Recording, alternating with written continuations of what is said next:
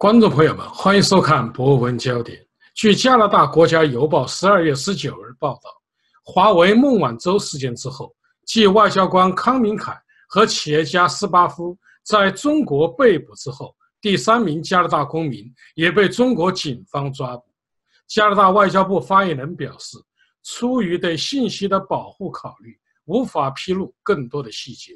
但的确涉事的是一位加拿大公民。中国外交部发言人华春莹在记者会上对此消息表示不知情。如何看待该事件以及该事件的影响？我们连线专访了悉尼科技大学冯崇义教授。下面有请冯教授。今天上午我们看到一个新闻，也就是啊，加拿大第三个公民，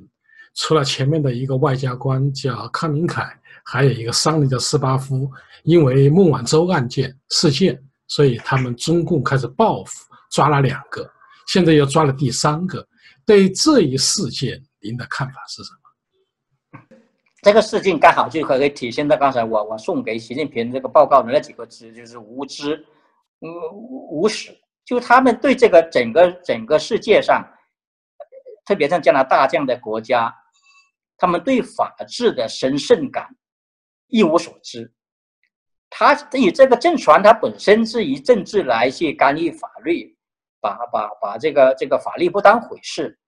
啊，把中国社会变成一个丛林社会，他们也把加拿大、把美国也看成同样这个社会，同样一个世界，他用他们这种这种价值观去去看世界，看加拿大，看美国，所以就把这样的原来加拿大。应应美国司法部门的要求，来去逮捕啊这个孟晚舟，当成是一个政治上的行动，因为你看那个外交官或这个国国内的党媒都同同一个论调，就是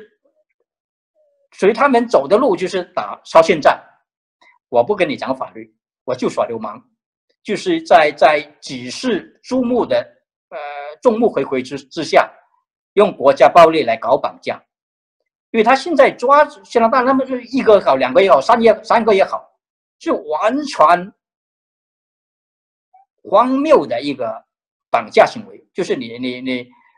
那边你抓了孟晚舟，那我就绑架你们的人，跟你做交换。你不放他，我我你不放他，我也不放不放不不放这边的人。所以这个是一个一个。从从民族上讲啊，一个是给中国人很丢脸，就是这个中国这个把中国民族这二十一世纪一个野蛮人的形象赤裸裸的展现在世人面前，也讲这个这个也向全世界各个政府面前展现这个这个政权的流氓本性，只能向。让这个世人绝望，就是怎么怎么会会会会做这样的办法？就是你你用用这个国家政权的这些绑架人来做交换，你这个是一个如果是一个小国家小流氓可以做的事情，你还要怎么讲？要泱泱大国，还要是这个要要要让世界上来去啊尊重中国的大国地位，你搞这些流氓行为。我想可悲的很，